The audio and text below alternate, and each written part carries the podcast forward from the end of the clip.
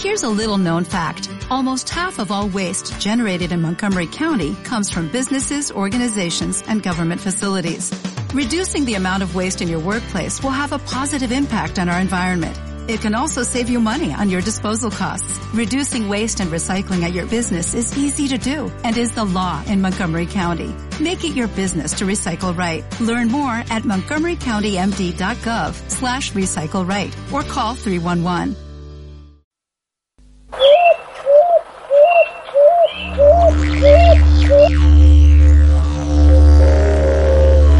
Temuco, Valdivia, Chillán, Conchalí, La Florida, Punta Arenas, Iquique, Concepción.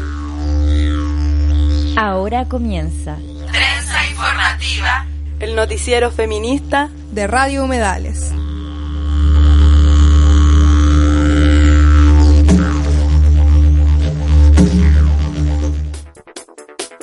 Hola, hola, queridas auditoras, queridas radioescuchas. Estamos aquí en una nueva transmisión de la trenza informativa, el noticiero feminista y lesbiano de Radio Medales. Hoy día, jueves 23 de agosto del año 2018. Estamos con un cambio de horario hoy día en esta última trenza de esta temporada. Ya les vamos a ir contando por qué.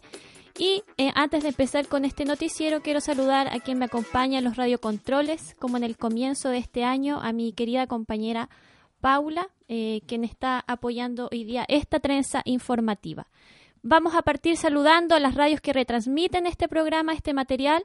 Nos vamos al sur, a, saludamos a Radio Huerquén Curruf, a Radio Curruf, a Radio Manque, a Radio Neta, a Radio Placeres, a Radio Nehuen, a Radio Villa Olímpica, a Radio Extremo, a Radio Inquieta y a la agencia de noticias Medio a Medio y también al portal noticioso eh, desde Walmapu, Mapu Express, que también está compartiendo el material, la trenza informativa.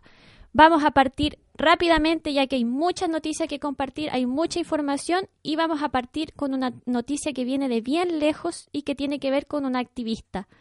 Dice, distintas fuentes afirman que el activista por los derechos humanos y de minoría chií Isra El Gaham ha sido decapitada el domingo pasado. Esta es una noticia que salió el 20 de agosto. Además, circula un supuesto video por las redes del momento de la ejecución, pero que emite imágenes de una ejecución de una mujer birmana del año 2015. El gobierno saudí no ha confirmado el hecho. Sin embargo, la realidad es que según Middle East, solo confirma la condena. Isra al-Goham se convierte en la primera activista saudí condenada a muerte. Su delito, pedir el fin a la discriminación sobre los chiíes y la libertad de los presos de conciencia. El próximo 28 de octubre debe rectificarse o revertirse la condena. Entonces in iniciamos esta trenza con esta lamentable noticia de la primera mujer condenada a ejecución eh, vamos a seguir atentas también a este juicio. Eh, les volvemos a repetir, 28 de octubre se, se debe rectificar o revertir la condena. Así que es súper importante la presión que podamos hacer en contra de esta condena, en, en, contra también de la mujer Isra al-Gaham. Y Ahora sí, volvemos más cerquita al territorio a Abyayala. Eh, como siempre empezamos con noticias de Nicaragua sigue la represión, sigue esta contingencia y vamos a escuchar una nueva cápsula de las compañeras del programa feminista La Corriente eh, con esta cápsula radial que han llamado Nicaragua necesita solidaridad.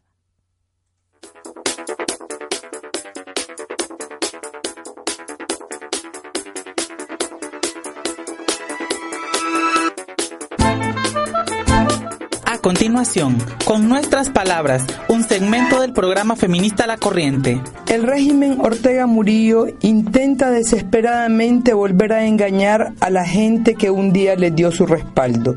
Envían a militantes del FSLN junto con miembros de la policía a ofrecer seguridad ciudadana, lo que en su lenguaje quiere decir reforzar las medidas de vigilancia y de control de todas aquellas personas que han participado en acciones de protesta exigen a trabajadores y trabajadoras del Estado que participen en las contramarchas que organiza el régimen cada vez que el movimiento autoconvocado se vuelve a tomar las calles con la vana intención de recuperar el control que impusieron durante muchos años y para lo cual recurrieron a la violencia de sus turbas También le exigen, previa amenaza, firmar cartas de respaldo a Ortega Murillo para que continúen encarcelando y enjuiciando a personas que han participado de una u otra manera en acciones de protesta. Esta acción también tiene como propósito encubrir a los verdaderos responsables de los crímenes de lesa humanidad cometidos por el régimen durante los últimos cuatro meses también ha ido acompañada de una campaña de difamación en contra de la Comisión Interamericana de Derechos Humanos, con el fin de ocultar la gravedad de las denuncias recopiladas hasta la fecha que señalan a policías, paramilitares y militantes del FSLN como los principales responsables de la sistemática violación de derechos humanos en el afán de demostrar que todo ha vuelto a lo que ellos consideran normal, llaman a la población universitaria a regresar a clases pero simultáneamente se preparan para reforzar las viejas formas de control operadas por los grupos partidarios enquistados en la UNEN. También se preparan para vengarse de la y los estudiantes que han participado en acciones de protesta. El régimen sabe de la inevitable crisis socioeconómica que enfrenta el país, lo que nos pondrá muy pronto al borde de un colapso, tal como han afirmado especialistas en la materia, pero continúa rechazando cualquier alternativa que implique su salida del gobierno y el adelanto de las elecciones.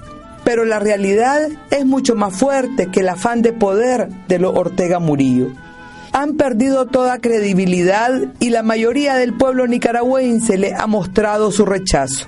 Hacia el exterior se han revelado como un régimen represivo que pretende sostenerse a punta de violencia, impunidad y corrupción el odio y el afán de venganza que ha demostrado hasta la saciedad el régimen Ortega Murillo y sus principales operadores los convierten en un peligro para la sociedad nicaragüense y también para el sostenimiento de un relativo equilibrio de la región centroamericana que también se ha visto afectada por la crisis nicaragüense a pesar de que miles de nicaragüenses continuamos viviendo tiempos de zozobra frente a una represión que no cesa, en memoria de todas las vidas que fueron arrebatadas, heridas y dañadas por la represión de los Ortega Murillo, seguiremos resistiendo, denunciando, acuerpándonos, convocando a la solidaridad internacional. Continuaremos demandando a la comunidad internacional y especialmente al grupo creado por la Asamblea General de la OEA que respalden al pueblo nicaragüense en su legítima demanda de acabar con esta nueva dictadura y definir la nueva ruta que conduzca a la verdadera democratización del país. Ahí estaban entonces nuevamente en esta cápsula radialista las compañeras feministas del programa La Corriente. Las invitamos a poner atención a estos programas radiales. Tienen un fanpage que se llama Programa La Corriente, donde van también problematizando y denunciando la situación de Nicaragua. Y ahora nos vamos a ir a otra noticia, pero que también tiene que ver con el, con el trabajo de comunicar y también la persecución que hay a esto, ya que el lunes 20 de agosto la periodista Rolanda de Jesús García, acompañada de autoridades del órgano de coordinación del Consejo Comunitario de Desarrollo, esto eh, estoy hablando del territorio de eh, Guatemala, ella estaba registrando para el canal internacional de televisión Telesur la tala ilegal de árboles en las riberas del río eh, relacionada con la ejecución de los proyectos hidroeléctricos OJEC, cuando fue interceptada por un grupo de trabajadores que cuestionaron la presencia de las cámaras en el lugar y la obligaron a marchar con insultos, acoso sexual y la amenaza de violarla y echarla al río, entre otras. Pese a que la periodista y sus acompañantes se retiraron del lugar, un grupo de seis hombres armados con machetes le siguieron hasta interceptar a Rolanda de Jesús García de nuevo, aislándola y reteniéndola a la fuerza. Durante la retención, los trabajadores de OJEC reiteraron los insultos y amenazas, la de violación incluida, con el fin de requisar el material registrado por la periodista, el cual estaba a salvo en manos de uno de sus compañeros. Tras acordar bajo coacción y amenazas no difundir dicho material, Rolanda consiguió escapar y contactar con la, con la policía para interponer una denuncia por lo sucedido. Esta información eh, se, se, dio a conocer el día de ayer y eh, complementamos la noticia con la buena noticia de que ella fue liberada eh, de este de, este amedrentamiento y fue escoltada a la cabecera de Cajabón, Alta Verapaz, por pobladores de las comunidades circunvecinas que al, que al enterarse de esta lamentable noticia las la auxiliaron. Entonces ponemos en alerta esto que está pasando con las defensoras de la vida y también con quienes están visibilizando eh, los terribles hechos y les voy a dar a conocer una página súper importante que está visibilizando la situación de las mujeres defensoras específicamente y se llama Iniciativa Mesoamericana de Mujeres Defensoras de los Derechos Humanos. Pueden buscar asimismo la página Iniciativa Mesoamericana de Mujeres Defensoras de Derechos Humanos. Ellas día a día van actualizando la información que tiene que ver con las mujeres de los distintos territorios de Aviala que están en la defensa de la vida. Y ahora vamos a pasar a otra noticia. Nos vamos a ir a Honduras y donde hay una denuncia por la situación de las obreras de las maquilas. Eh, a continuación van a escuchar una entrevista de una de las responsables de la colectiva de mujeres hondureñas, quienes acaban de presentar una investigación acerca de las condiciones de las obreras en las maquilas hondureñas en su país. Eh, vamos a escuchar entonces la siguiente entrevista.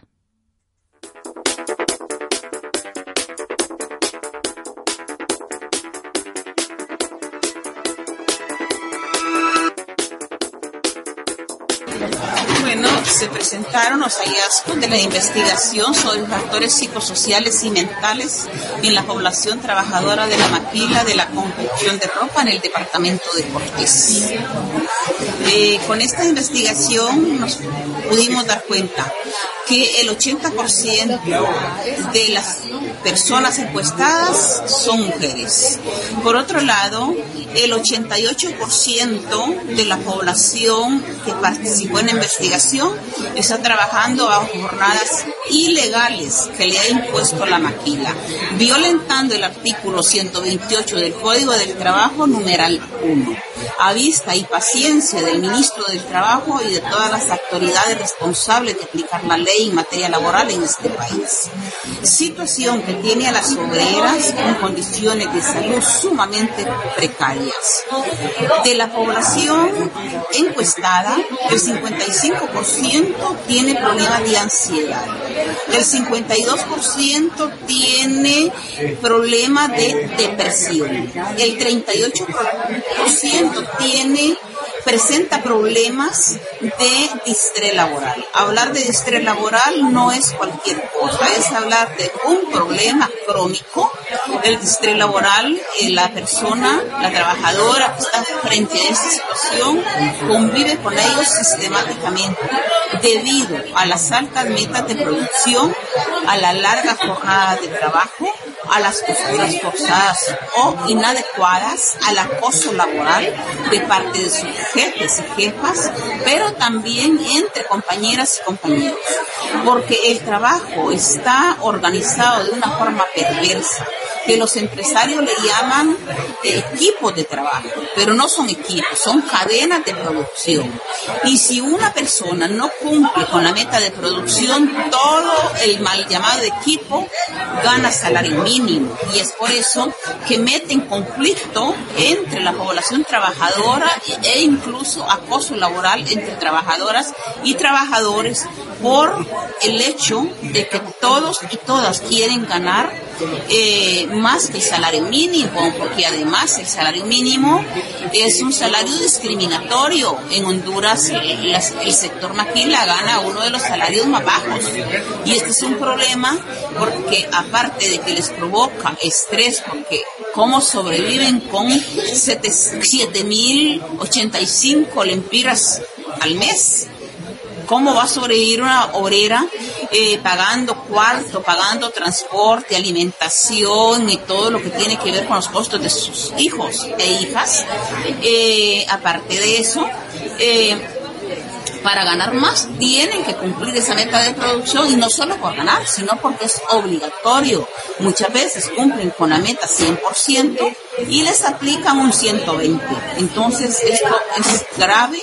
Una obrera sale a almorzar en media hora, pero en esa media hora tiene que hacer fila para comprar sus alimentos y luego tiene que estar a la hora correcta en su puesto de trabajo.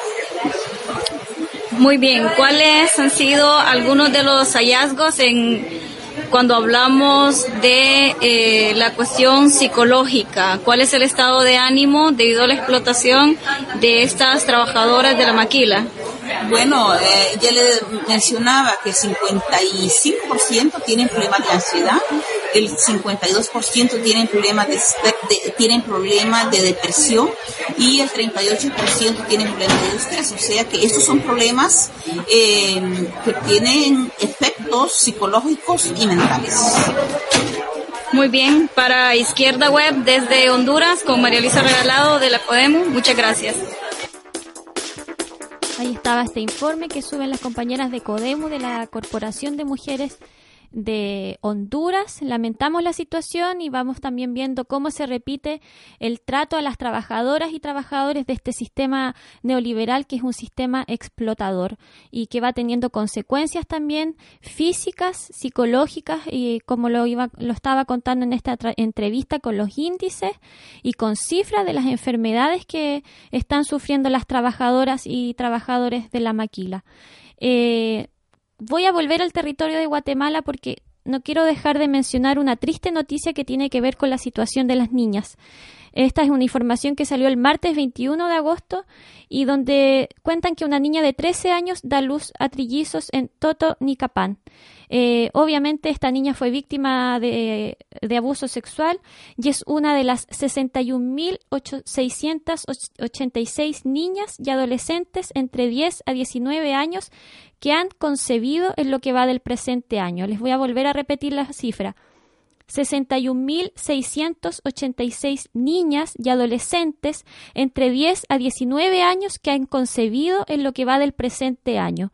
Entonces no queríamos dejar de mencionar y de denunciar la situación de las niñas también, que, eh, esta es una noticia de Guatemala, pero también es una noticia que se repite en los distintos territorios y que tiene que ver con la vulneración de los derechos y el poco también trabajo eh, de los estados por proteger a las niñas, y pero sí la impunidad de quienes abusan de estas niñas. Así que lamentamos esta triste noticia que también venía del territorio de Guatemala. Y a propósito también relacionado con, con esta cultura misógina y con esta cultura de desprecio hacia las niñas y a las mujeres, les contamos que hoy día en Perú eh, hoy día se cumplen dos años ya de la desaparición de Sol Siret Melchorita Rodríguez Aybar, de 23 años, madre de una niña y un niño de 4 y 2 años, activista por los derechos de las mujeres y estudiante de sociología. Se cumplen dos años de la desaparición. Eh, se han realizado distintas acciones, por ejemplo, ayer se realizó un banderolazo por la compañera para exigir que las autoridades de la Universidad Nacional Federico Villarreal, donde estudiaba sociología, asuman su responsabilidad, así como también la Fiscalía que retrasa las investigaciones. Eh, aquí dicen, te buscaremos hasta encontrarte, Sol Siret. Pueden buscar este un fanpage también. Eh, buscamos a Sol Siret también para quienes quieran seguir esta noticia y seguir el caso lamentable de esta mujer de 23 años, que como les contábamos hoy día, dos años ya de su eh, desaparición. Y eh, ahora nos vamos con la última noticia de Avyayala, con una noticia desde Argentina, ya que a los 94 años murió Chicha Mariani, fundadora de las Abuelas de Plaza de Mayo. Eh, a los 94 años y tras más de 40 años de búsqueda incansable para encontrar a su nieta Clara Naí, arrebatada por los genocidas de la última dictadura cívico-militar, falleció en la ciudad de La Plata la fundadora de las Abuelas de Plaza de Mayo, María Isabel Chorovic de Mariani. Ella estaba internada hace 10 días tras haber sufrido un ACV. Eh, quiero que escuchemos un audio para quienes no conocen a Chicha Mariani, eh, conozcamos su mensaje también y su fuerza. Vamos al siguiente audio.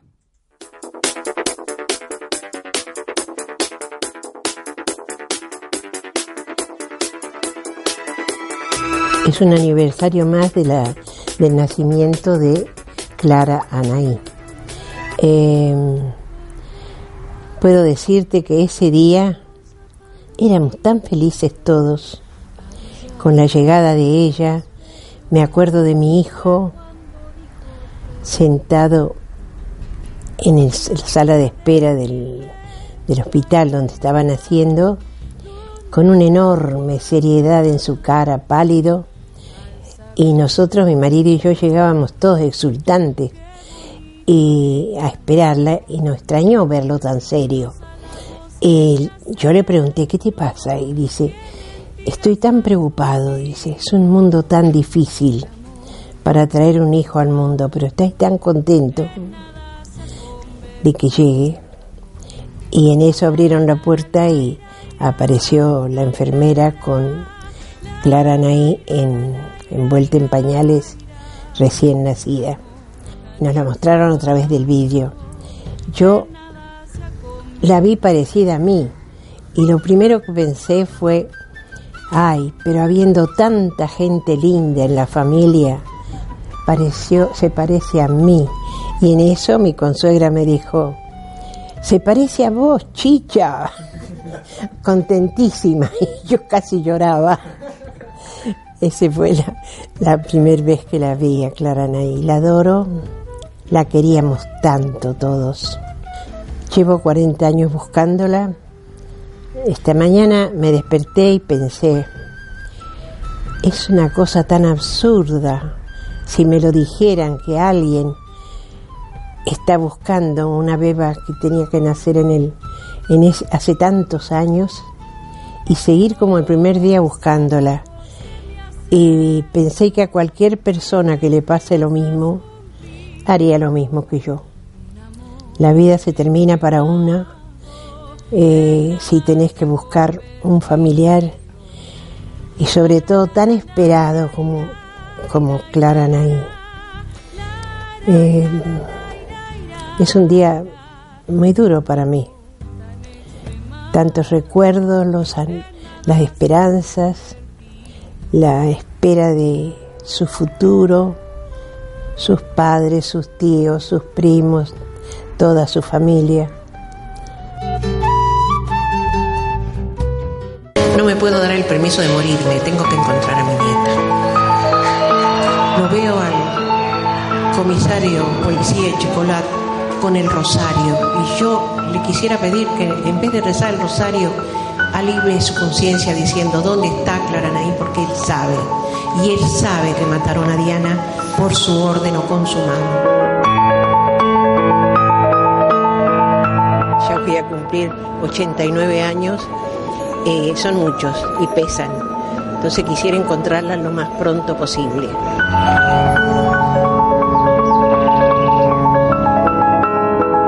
Te digo, tengo una seguridad nueva este año otros van a seguir buscándola. Aunque el mundo se termine mañana, yo plantaré mi manzana.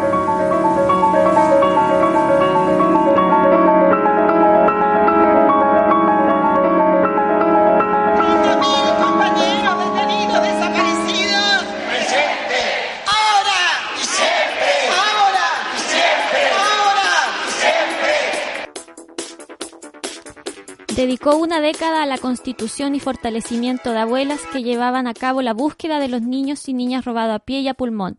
Recorrían hogares y guarderías, hacían guardias en las casas de las posibles familias de apropiadores, lideró los caminos que las abuelas abrieron hacia la posibilidad de poner a, la genética al servicio de la búsqueda.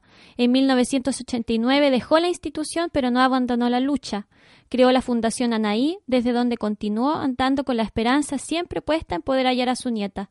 Dedicó su vida a esa lucha, en la que estuvo acompañada por otras abuelas como Elsa Pavón y Licha de la Cuadra, por jóvenes abogadas y abogados y militantes de derechos humanos de La Plata sobre todo.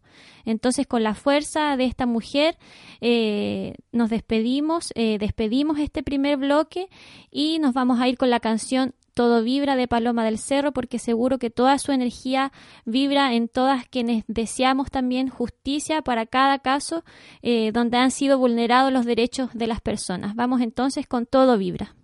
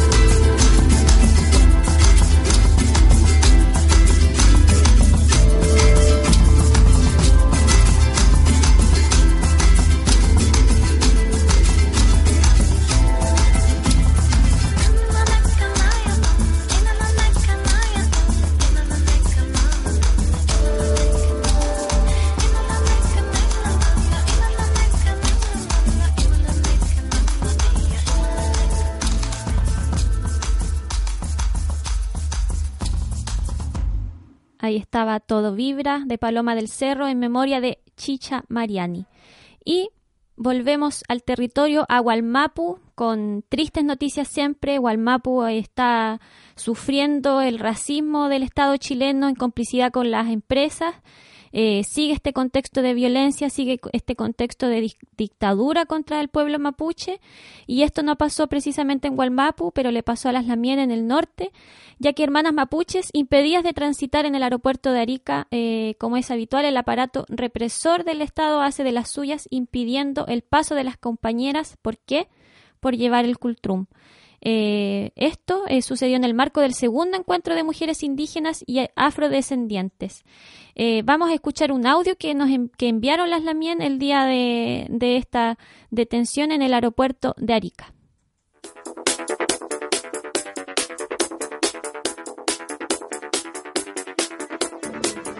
Madre, madre Pulamuen, eh, amigas, compañeras, hermanas, hemos tenido problemas en el aeropuerto Queremos que todas sepan, por favor, lean esto, replíquenlo.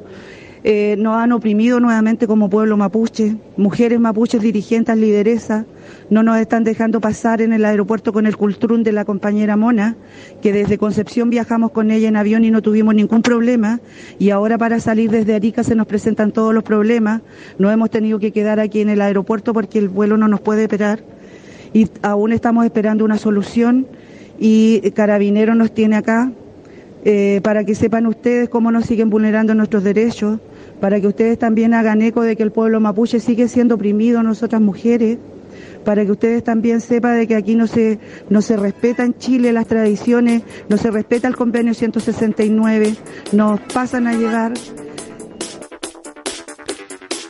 Así es, como dice la, la no se respetan ni los convenios, ni se respeta... Eh, la ancestralidad ni tampoco el cultrum, instrumento sagrado también del pueblo mapuche. Entonces denunciamos este racismo que vive nuevamente la en el aeropuerto de Arica.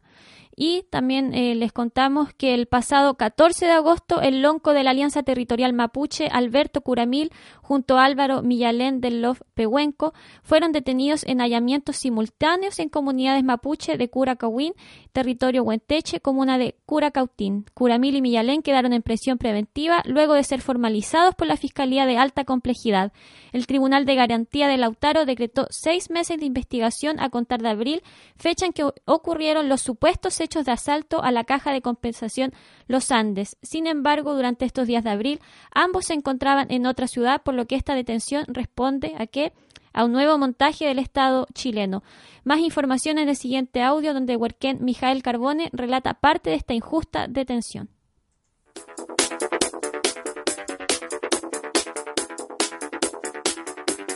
Estamos sumamente descontentos por la situación de hoy día. Eh, tanto de la acusación de parte de la Fiscalía, también del gobierno de turno.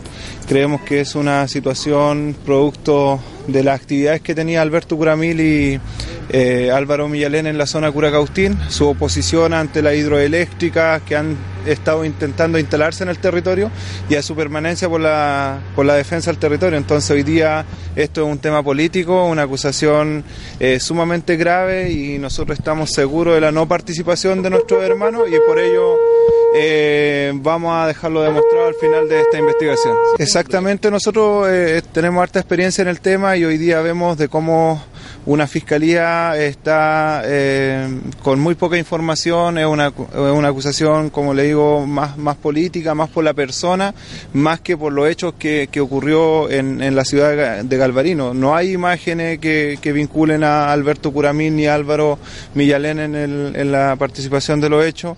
Eh, no hay eh, intervenciones telefónicas que, que vinculen a los hermanos y de hecho nosotros lo dijimos al principio de esto.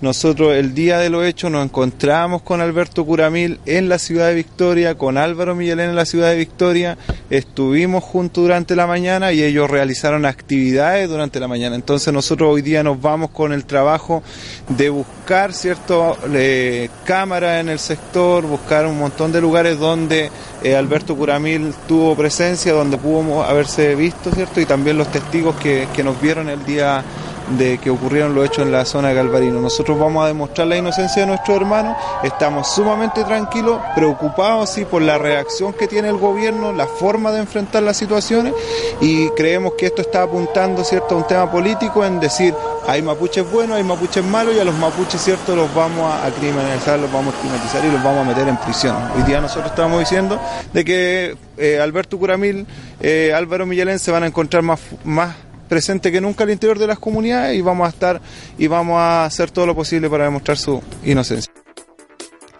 Y en un comunicado que emiten, también cuenta que la policía militar en el operativo, que además incluyó destrucción de sus bienes, daños a sus viviendas, implantación de armas de fuego y municiones, además de amedrentamiento y persecución a su familia e hijos e hijas menores de edad. Nada de, nada de aquello nos puede resultar extraño en el marco de un comportamiento habitual de los cuerpos policiales chilenos contra las expresiones de resistencia de nuestro pueblo.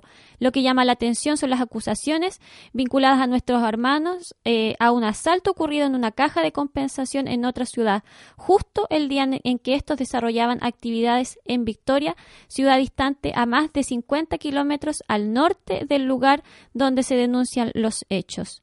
Eh, este hay un comunicado también, dicen, no estamos disponibles para promover ningún tipo de migajas, para folclorizar ni poner al mercado nuestras tierras, nuestras plantas, nuestra medicina, ni nuestros agentes culturales ni autoridades propias. Los que promueven esto lo hacen solo por un negocio personal, por lo que la propia MAPU se encargará de rectificar aquellas transgresiones. Libertad para Alberto Pascual Curami y Alberto Millalén. No más montajes y persecuciones a la nación mapuche. Fuera Hernán Valdebenito del Gualmapu, no más negociaciones de migajas. Ahí estaba este comunicado y siguiendo en territorio nos vamos a territorio Pehuenche, al Alto Biobío, donde el caso de la familia Pereira Huentemán y Marihuán Huentemán, quienes están acusados de usurpación por vivir en la tierra que siempre han habitado por herencia de sus antepasados. Hay un comunicado público cortito eh, donde dicen que a través del presente comunicado queremos dar a conocer a la opinión pública la situación que está enfrentando una familia mapuche pehuenche del Alto Biobío, eh, habitantes de la comunidad de Trapatrapa, sector Infernillo. Por ello queremos expresar lo siguiente. Durante el año 2012 notificó a nuestra familia, particularmente a Atilio Pereira Huentemán y José Jaime Marihuán Huentemán, al juzgado de Santa Bárbara. En esa instancia se les comunicó a ambos que se había presentado una acusación por usurpación de tierra de parte de Raúl Pérez Serani, supuesto dueño. Mediante el transcurso del tiempo, mediante la vía legal, ambos comuneros comenzaron a confrontar a Raúl Pérez Serani. Sin embargo, esta instancia no fue favorable para Tilio Pereira y José Marihuán, situación que conllevó a una condena en su contra por usurpación de tierras en el año 2006. En ese mismo año, Raúl Pérez Serani hizo venta del territorio Inversiones Tama S.A., quienes actualmente se han querellado en contra de las familias que hemos vivido desde siempre en dicho espacio el 1 de, agosto del 2018 ha llegado una notificación a nuestra familia con una orden de desalojo interpuesta por Inversiones Tama Sociedad Anónima y acogida por el juzgado de Santa Bárbara. Esta orden será ejecutada por la Fuerza Pública Comando Jungla. De esta manera, actualmente nuestra familia vive con la incertidumbre de ser desalojados por la fuerza policial en cualquier momento, violentando la integridad de los niños y niñas, adultos mayores y familias que habitamos el territorio. Es por ello que hacemos un llamado a nuestro territorio a solidarizar con esta situación y a la sociedad a apoyarnos en la difusión de este hecho injusto. Como familia solidarizamos con los demás territorios que se encuentran en proceso de recuperación Maya Maya, los Chenques, Cahueyocó, los Chenques, Pidni, eh, y a todos los otros territorios que se mantienen en proceso de recuperación en pos de la reconstrucción de nuestro pueblo, nación mapuche pehuenche. Entonces denunciamos a la empresa de inversiones Tama SA y también seguimos denunciando eh, este comando creado por el gobierno fascista y racista de Sebastián Piñera, este comando jungla, donde vamos viendo la represión en los distintos territorios, no solo de Gualmapo, sino que también aquí lo vemos cómo está sucediendo en territorio pehuenche. Eh, siguiendo con las noticias, eh, les contamos que el pasado 18 de agosto en la Plaza de Armas de Renaico, provincia de Mayeco, pobladores y pobladoras de la comuna se reunieron para marchar contra la aprobación por parte del Servicio de Evaluación Ambiental de la Central Hidroeléctrica de Pasada que intervendrá el río Renaico. Vamos al siguiente audio.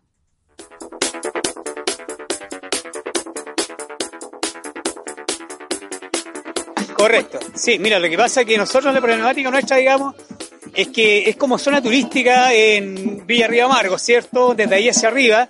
Eh, se van a intervenir aproximadamente como unos 14 kilómetros promedio. Y estamos hablando, digamos, de que instalándose esta central de paso, el río literalmente muere, se seca. Aparte que van a intervenir promedio como 17 puntos y tantas hectáreas de bosque nativo.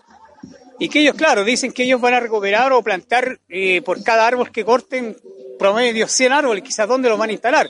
Pero son árboles milenarios. Ahora el daño ecológico que van a, que van a provocar con, este, con esta tala indiscriminada, en el fondo que se va a, realizar eh, por causa, digamos, de la instalación de esa central, digamos, va a ser eh, un daño enorme. Yo creo que aquí las generaciones próximas lamentablemente se van a ver afectadas por nosotros, por, nuestros hijos, nuestros nietos, a futuro, digamos, ¿quién le vamos a heredar? ¿Ah? Porque es un río, digamos, maravilloso, si ustedes lo conocieran para allá, eh, tiene un recorrido aproximadamente de 20 kilómetros desde Amargo hacia Pemehue, donde el, el camino va orillando este río, el río Renaico. Y con esta central de vaso, con esta monstruosa central de vaso, estaríamos viendo, digamos, la muerte de nuestro río, en realidad, y desgraciadamente todo lo que involucra, digamos, en cuanto al, ecosistema. ¿Se fija? Eh, desgraciadamente, el caudal que existe hoy día ni siquiera alcanza para el caudal ecológico. Entonces, no entiendo en forma descabellada de qué forma eh, esta empresa pretende eh, respetar el caudal ecológico que hoy día no existe. Y echando a andar su maquinaria, ya como digo, este río muere. Así que por eso nosotros nos hacemos presentes acá de, directamente de Villa Río Amargo. Sectores que van a ser eh, dañados y afectados.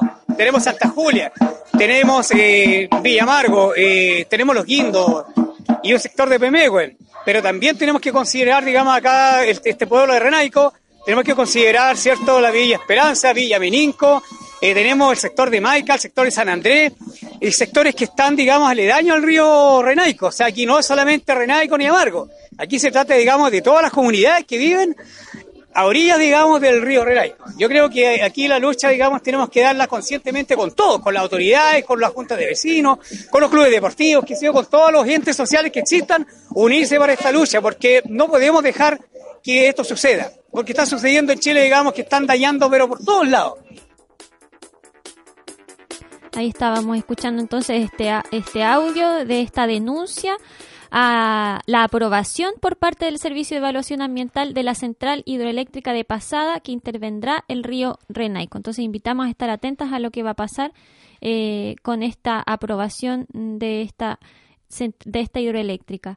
Y terminando estas noticias de Walmapu, eh, hoy día terminaron los alegatos por el recurso de nulidad en el caso Luxinger Macay, esto es la Corte Suprema, y se fija la audiencia para el próximo miércoles 12 de septiembre a las 13 horas donde se hará lectura del fallo respecto al recurso. Este, este día sabremos si se respeta el derecho a un nuevo juicio justo y transparente o si se condena de por vida a tres personas inocentes, dice Juan Carlos Tralcal, hijo de uno de los condenados y quien también eh, nos envía un audio contando de este último día eh, de donde finalizan los alegatos. Vamos a escuchar eh, el audio.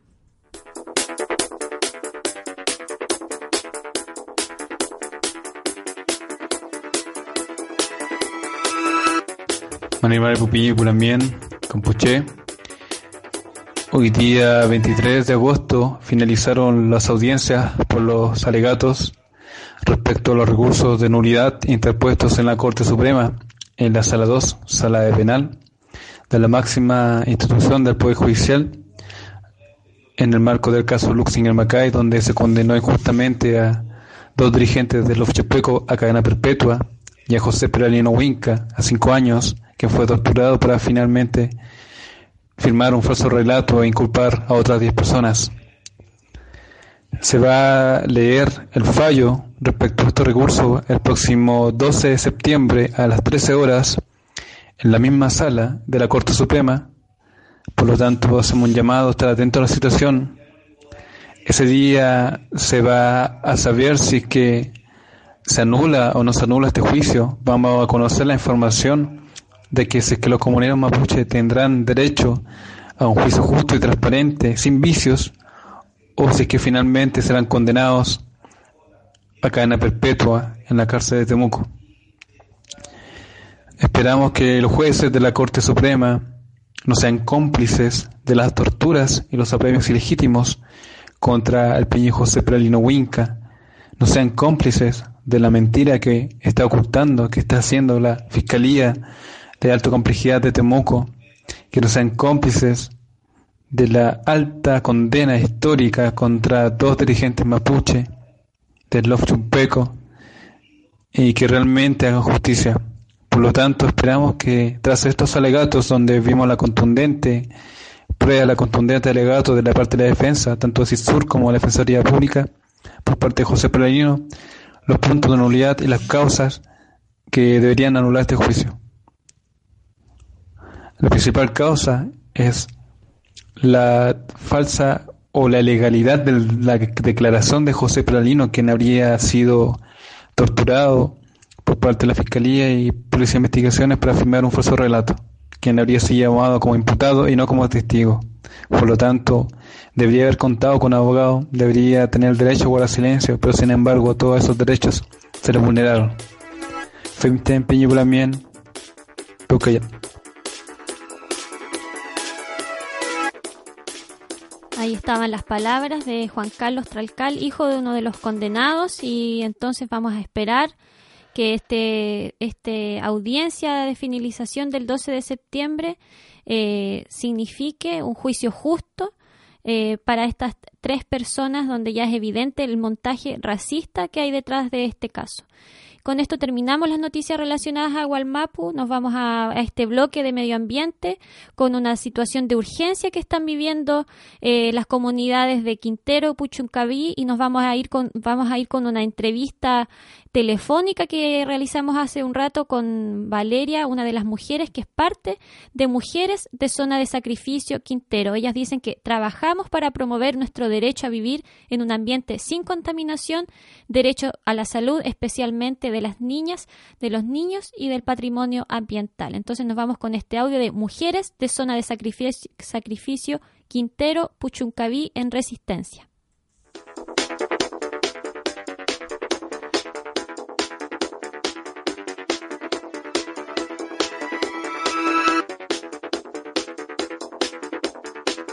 Soy Valeria Carrasco, soy habitante de la comuna de Quintero y pertenezco a la mujer en zona de sacrificio Quintero Puchuncaví en Resistencia.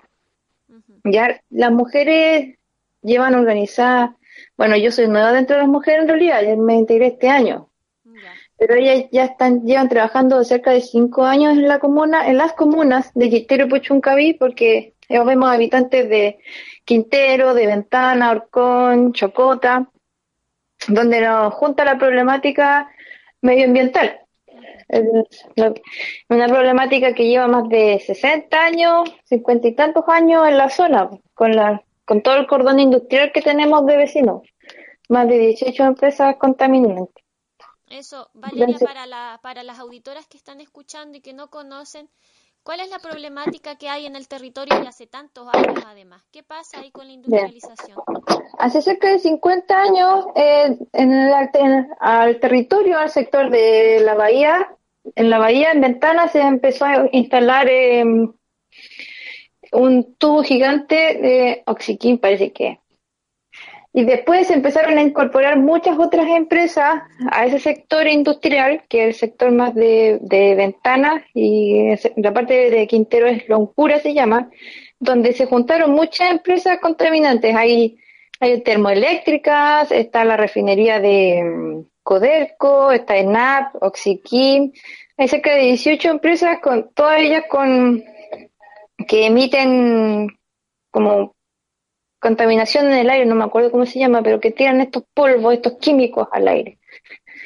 Nosotros como dentro del paisaje vemos de frente a las empresas, está Copec, por ejemplo, también, que tiene todo este muelle donde llega el gas en barcos. Tenemos el muelle de frente, tenemos la chimenea gigante que la vemos cada rato tirando humo. Y la problemática medioambiental siempre eh, o sea, en los últimos 10, 15 años se ha intensificado mucho más, pero siempre ha existido en esta zona la problemática medioambiental desde que llegaron las empresas. Está el caso de los hombres de verde, pero en la zona, en la zona de Quintero y Puchuncaví, la gente ha empezado a, ver los síntomas con las enfermedades que tiene. Aquí hay una alta tasa de gente con enferma de cáncer, por ejemplo, una alta tasa de, de niños con leucemia. Hay otras enfermedades asociadas a esta contaminación que, se está manifestando. Por ejemplo, yo tengo una cuñada, tiene 15 años y tiene lupus. Y, escuchábamos el otro día a la, a la doctora del colegio médico que una de las enfermedades asociadas a la contaminación es el lupus. Entonces, por ahí también se puede manifestar la enfermedad con la contaminación. ¿Y se han hecho algunos estudios? ¿Hay algunos estudios específicos de la relación de, la, de los índices de cáncer o de lupus o distintas enfermedades y la relación con la contaminación del territorio? Sí, hay algunos estudios, pero yo no, lo, no los tengo aquí a mano, no me acuerdo en realidad, pero hay un estudio. Los estudios que se realizaron y quedaron a medias, los que se comprometió la autoridad a realizar lo que pasó años atrás con la escuela de La Greda, cuando pasó esta misma intoxicación, pasó en la escuela de la greda y trasladaron a la escuela y quedaron comprometidos a hacerle exámenes de sangre y seguimiento a los niños y claro, y se determinó que habían niños con, con alta tasa de metales pesados, un alto porcentaje de metales pesados en la sangre.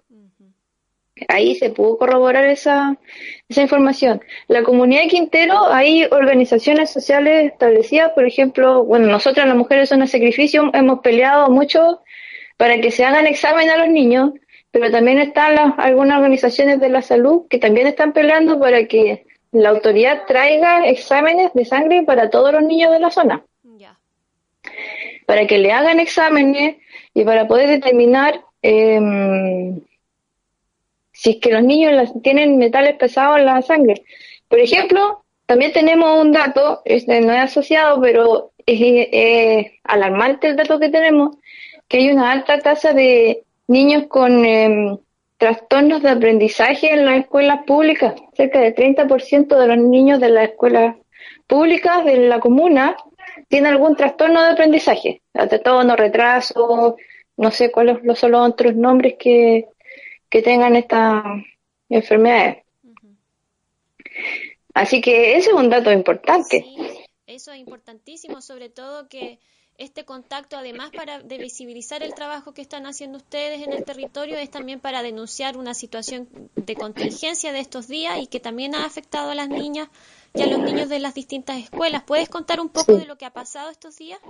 Sí, lo que ha pasado estos días, bueno, yo vivo en el centro de Quintero, eh, a una cuadra de la playa, a una cuadra de la plaza de Quintero. Y desde el día lunes o fin de semana empezamos a sentir el aire pesado en el ambiente. Un aire pesado como de cuando tiran bombas lacrimógenas, pero que no pica. Ese aire como denso. Estaba en el centro de Quintero en la noche. El martes, en la mañana, eh, se empezaron a escuchar muchas sirenas de bomberos, de la ambulancia, y ahí nos enteramos que habían cerca de 30 niños intoxicados en el Liceo de Politécnico de Quintero. Se activaron todas las alarmas para el liceo y el liceo está al lado de la feria libre y había también gente Em, con síntomas en la feria libre, los mismos síntomas que los niños, de desmayo, desvanecimiento, dolores de, cabeza, de, dolor de la guatita, eh, vómito, que no sentían las piernas.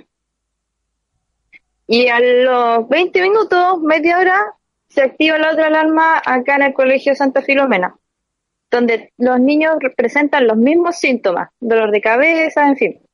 Y se traspasa todo el foco para acá. Y ese día fue caótico porque las ambulancias a cada rato corrían, estaban las ambulancias, los PDI, todo activado, toda la red de emergencia. Todo se fue al hospital y el, hospital estaba colapsado. Colapsado porque no, no tiene la capacidad, no da abasto para atender a la final, la estadística quedó que se atendió cerca de 70 personas. Un poquito más de 70 personas se atendió con este mismo cuadro. Más de como 50 niños y el resto era adulto y hubo que eh, desocupar el consultorio adosado al hospital para poder atender a los, chicos ahí en el consultorio, en donde fuera, en, los boxes de atención, en el suelo, en las sillas, en los asientos, los niños iban con oxígeno, iban con suero en, en las venas, estaban... Esa era la forma de estabilizarlo. O sea, hubo toda una situación de emergencia a propósito de esta nube tóxica y que tiene que ver con la industrialización, ¿cierto? Claro, sí. Y, ayer, ustedes realizaron una marcha en protesta también. ¿Puedes contar un poquito de sí. eso? Sí, a partir de lo que pasó el día martes, eh, se convocó una marcha para el día de ayer. Eh, nosotras, las mujeres en el sacrificio, marchamos desde el buzo, que estaba casi en la entrada de Quintero, hacia la plaza de Quintero. Eh, convocamos gente y marchamos juntas a otras organizaciones sociales de la comuna que ya no quieren más que tratar con las autoridades que, no, que nos engañen, sino que, que no hay respuesta porque las autoridades vienen una vez a la semana a mirar la situación. Nosotros estamos hemos ido al Congreso, hemos eh, conversado con los diputados, hemos conversado con los senadores, hemos conversado con la gente que viene entrando al gobierno.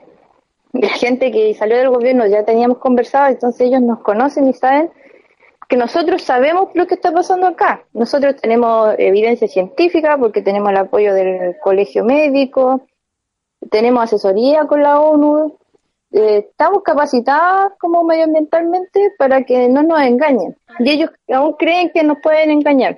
Sí, y Valeria, ¿ustedes han pensado, además de estas manifestaciones en la calle, han pensado en poner algún recurso o hacer alguna...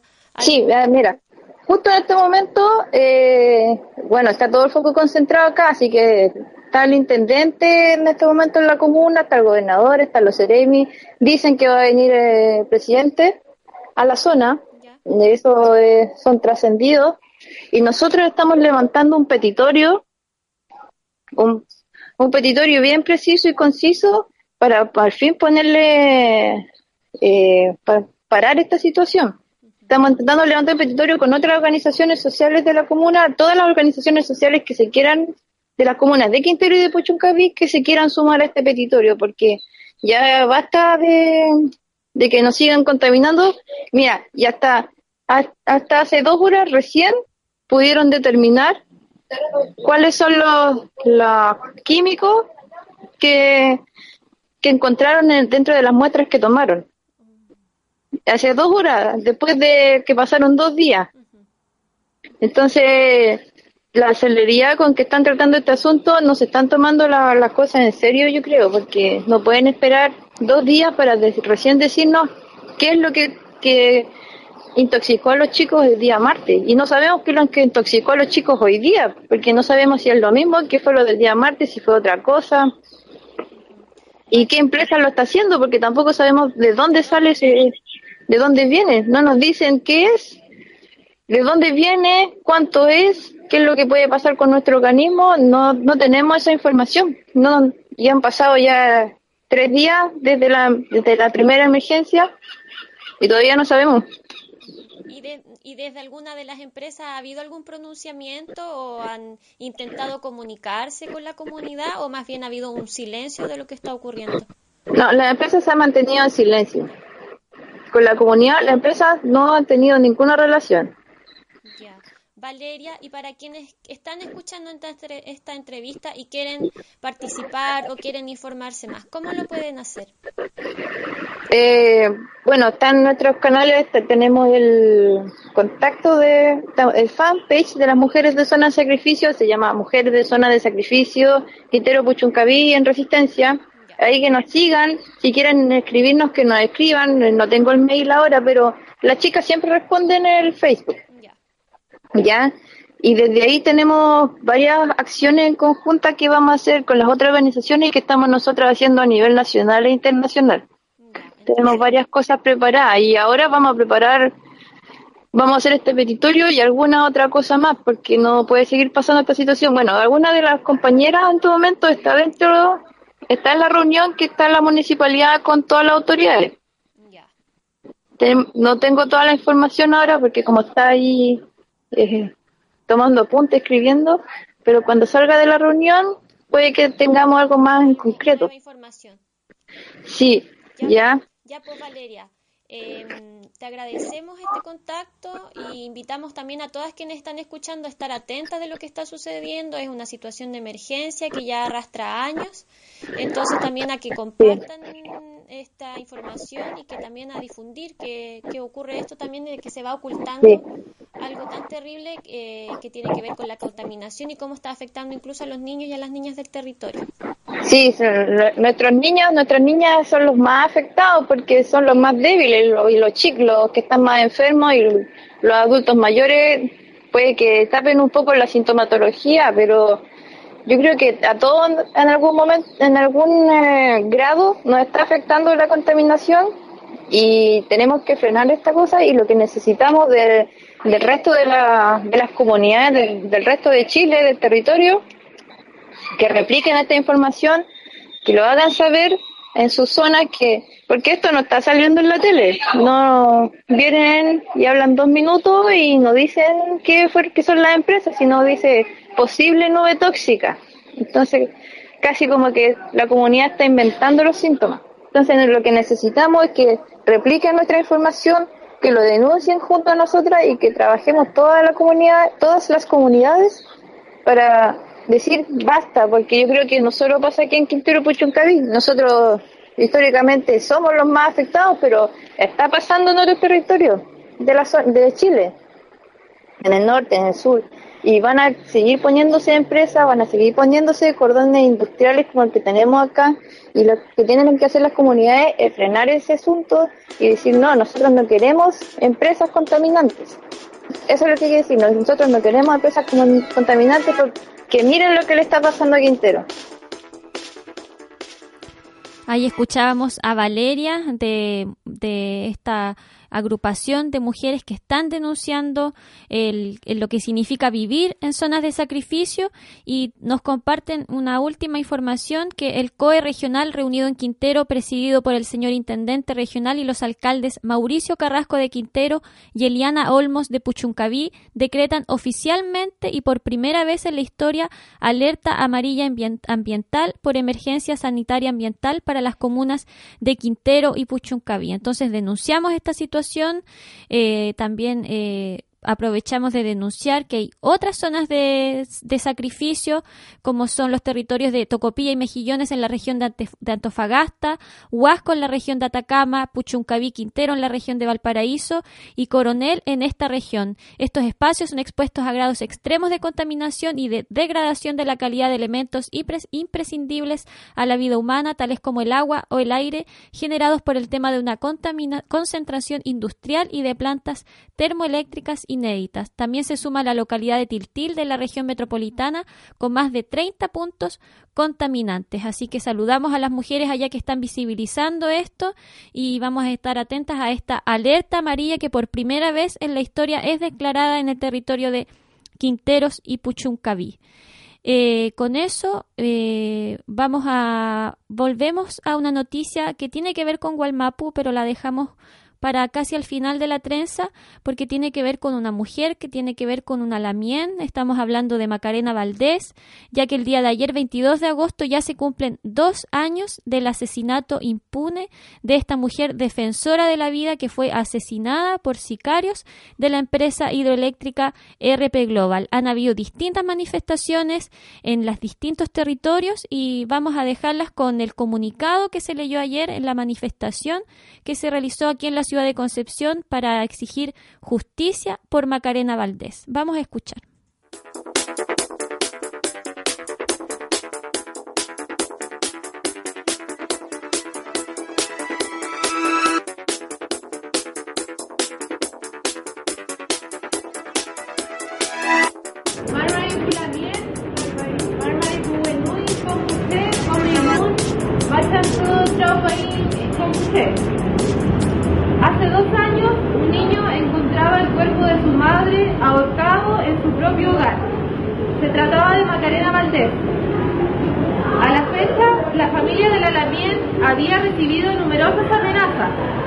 Su vida, su voz y su cuerpo amedrentaba a aquellos que ven en la tierra un bien de consumo, explotable y saqueable.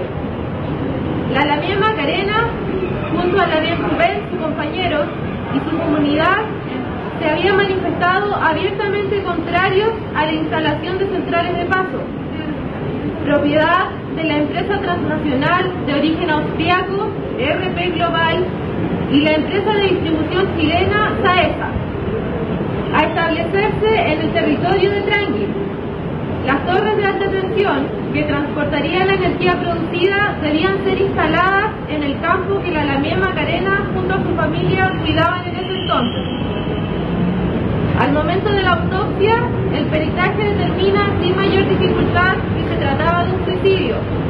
Sin embargo, en la familia en la comunidad existen dudas.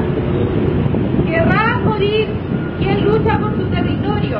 ¿Quién lucha por su pueblo y familia? Si finalmente lucha por la vida misma, desde el primer minuto, el Amien Rubén denuncia su preocupación por las amenazas recibidas con anterioridad a la muerte del Alamien y con la seguridad de que la negra no se había suicidado. La familia y la comunidad se esfuerzan en medio del dolor por iniciar un contraperitaje que en enero de este año arroja como resultado que no existen signos que demuestren que el cuerpo se haya suspendido a través del ahorcamiento estando con vida. Dicha información se contrapone con la hipótesis de un ahorcamiento suicida. Con la entrega de los nuevos antecedentes, la familia solicita a la Fiscalía que se continúe con la investigación. Sin embargo, hasta la fecha, y ya pasado dos años desde el asesinato de la Lamien, no existe la intención del Ministerio Público de considerar los nuevos antecedentes. Incluso se han mostrado negativos a considerar la acción de terceros en la muerte de Macarena.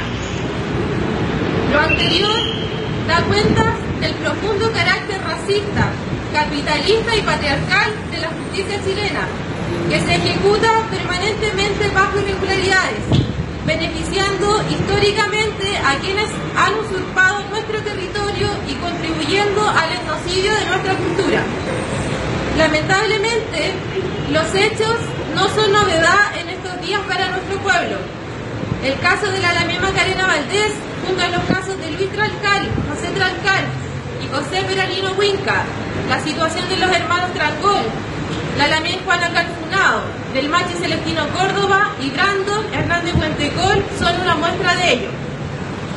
Como mapuche, condenamos categóricamente la violencia del Estado chileno que en complicidad con las empresas se manifiesta a través de las distintas instituciones y estructuras de poder de las que somos víctimas, resultando muchos de nuestros pichiqueches violentados, baleados, nuestros fulanes encarcelados injustamente, llegando incluso a resultar muertos y muertas.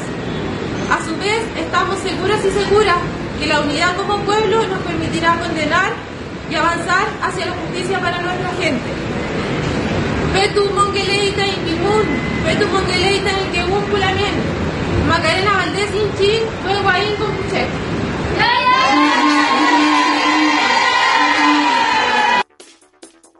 Ahí estaba este comunicado entonces que se leyó el día de ayer en esta manifestación para exigir justicia por Macarena Valdés, que no sea un crimen que quede en la impunidad dos años ya de este asesinato empresarial contra una mujer defensora de la tierra, en este caso defensora del agua en el territorio de Panguipulli.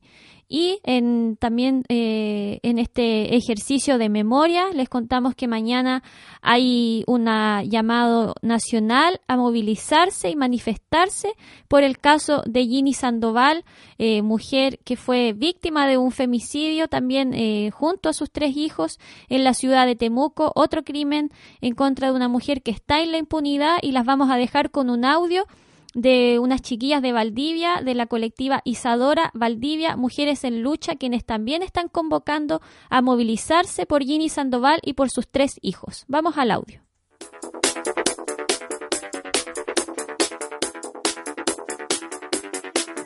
Hace un año y siete meses sucedió el femicidio de Jimmy Sandoval Reyes y el infanticidio de sus tres hijos, Valentín, Daniel e Ignacio. Hasta los días de hoy no se conocen los responsables y su crimen ha quedado en completa impunidad.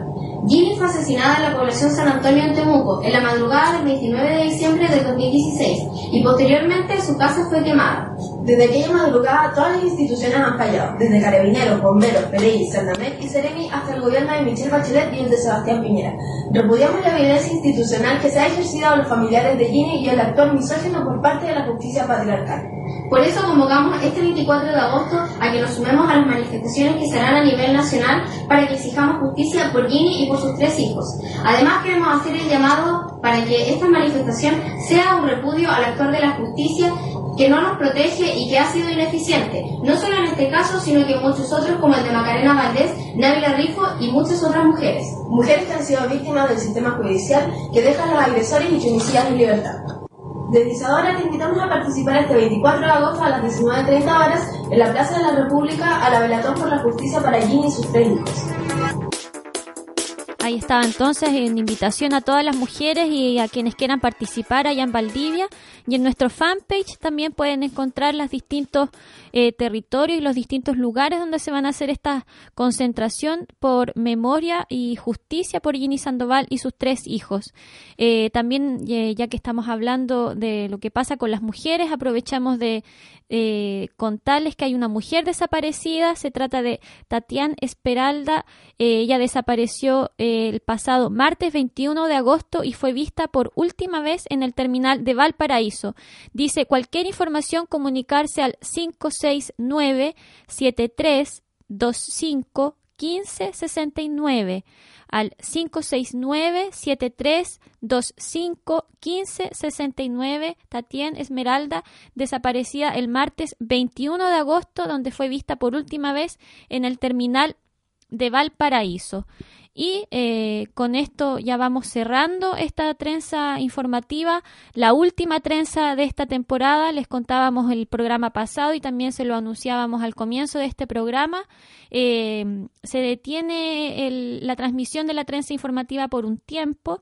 ¿Por qué? Porque Radio Humedales está iniciando eh, nuevos caminos, se vienen transiciones, se vienen inicios de nuevos ciclos que tienen que ver con traslados y con viajes.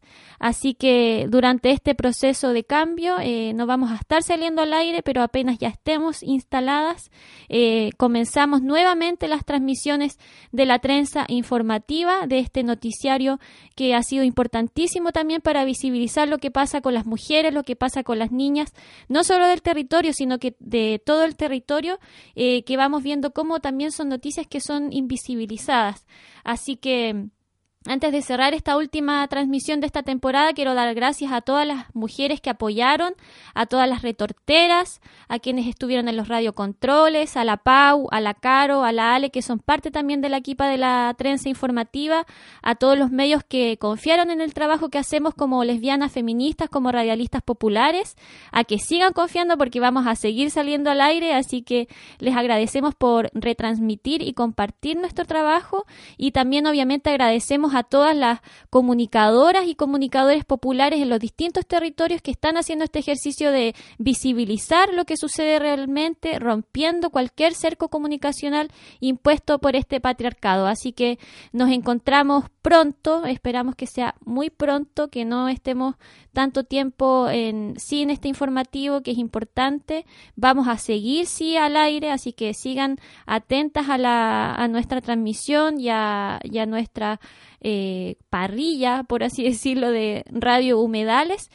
Y eh, como la trenza informativa ha sido un noticiero donde han estado las voces de las mujeres, donde hemos visto también la complicidad de las mujeres de los distintos territorios, queremos cerrar con un audio de Lorena Cabnal, una mujer feminista comunitaria, una mujer guatemalteca, una mujer maya, quien estuvo en este territorio, quien, quien estuvo esta semana en Concepción junto a Elvira Sánchez de Curanilahue, de las mujeres que están haciendo resistencia territorial en este lugar y que están también luchando contra el extractivismo específicamente de la empresa forestal Arauco. Y queremos dejarles este mensaje porque Lorena Camnal desde Panguipulli habla del, del asesinato de Macarena Valdés, pero también habla de la importancia de la organización entre nosotras, de la complicidad y de seguir eh, trabajando organizadas. Así que con ese espíritu que es el espíritu de la trenza informativa, cerramos esta última transmisión y nos encontramos pronto y Ah, aquí mi compañera de los radiocontroles también. Vamos a cerrar después de este audio con la música de Liliana Felipe. Nos tienen miedo porque no tenemos miedo. Así que nos encontramos en una próxima transmisión de la trenza informativa.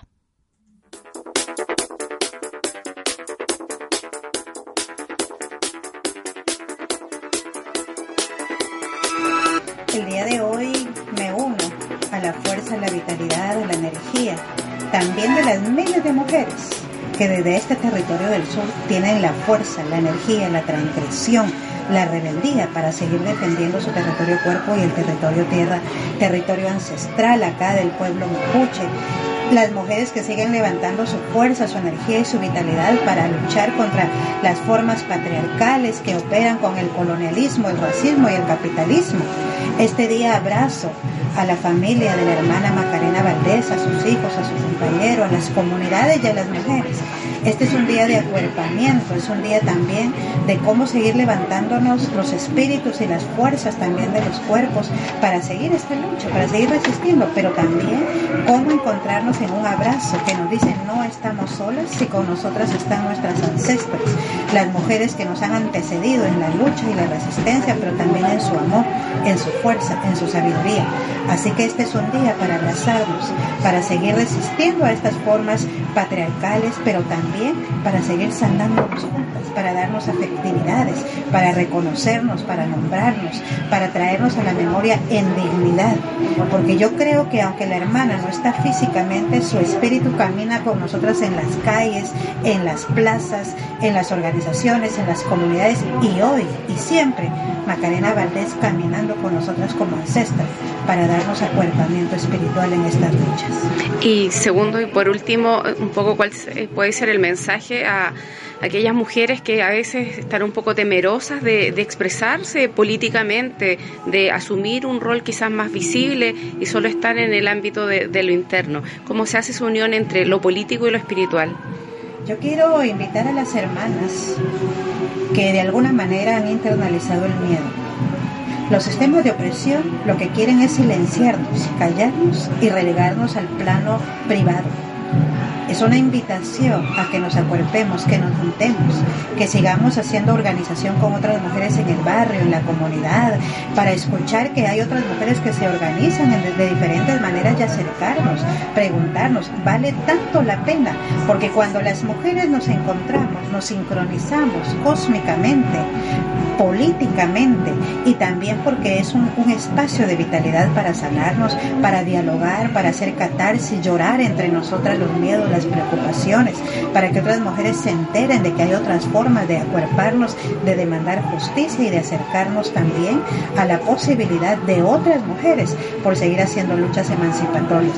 Así que también es una invitación a las hermanas para encender nuestra luz colectiva, nuestra luz de fuerza también desde nuestras casas, poner nuestras velas, nuestras semillas, agua, tierra, frutos de la naturaleza, porque eso nos da vitalidad, eso nos levanta también en estos momentos de lucha, en estos momentos también donde el sistema patriarcal se ensaña con nosotras, pero juntas es posible también salir adelante. Muchas gracias a nombre de Corporación Mujeres.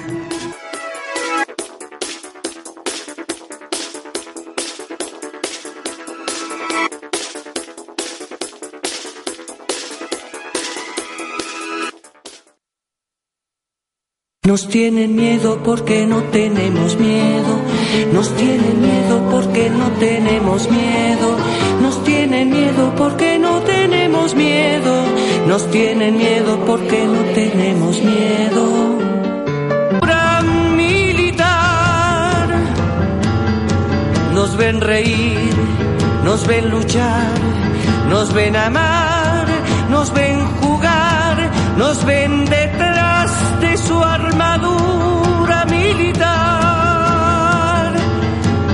Nos tienen miedo porque no tenemos miedo, nos tienen miedo porque no tenemos miedo, nos tienen miedo porque no tenemos miedo, nos tienen miedo porque no tenemos miedo. Nos tienen miedo porque no tenemos miedo. Nos tienen miedo porque no tenemos miedo. Nos tienen miedo porque no tenemos miedo, porque no tenemos miedo. Están atrás, van para atrás, piensan atrás, son el atrás, están detrás de su armadura militar. Nos ven reír, nos ven luchar, nos ven amar, nos ven jugar, nos ven detrás de su armadura Nos tienen miedo porque no tenemos miedo, nos tienen miedo porque no tenemos miedo, nos tienen miedo porque no tenemos miedo, nos tienen miedo porque no tenemos miedo. Nos tienen miedo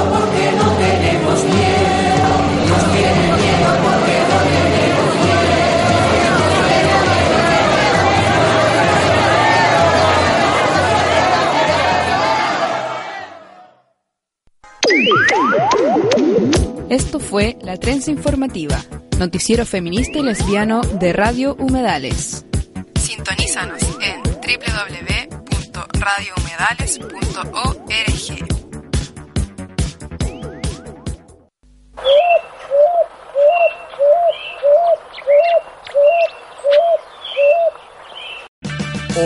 Parts puede ayudarte a encontrar un taller mecánico cerca de ti. Para más información, llama a tu tienda O'Reilly Auto Parts o visita oreillyauto.com.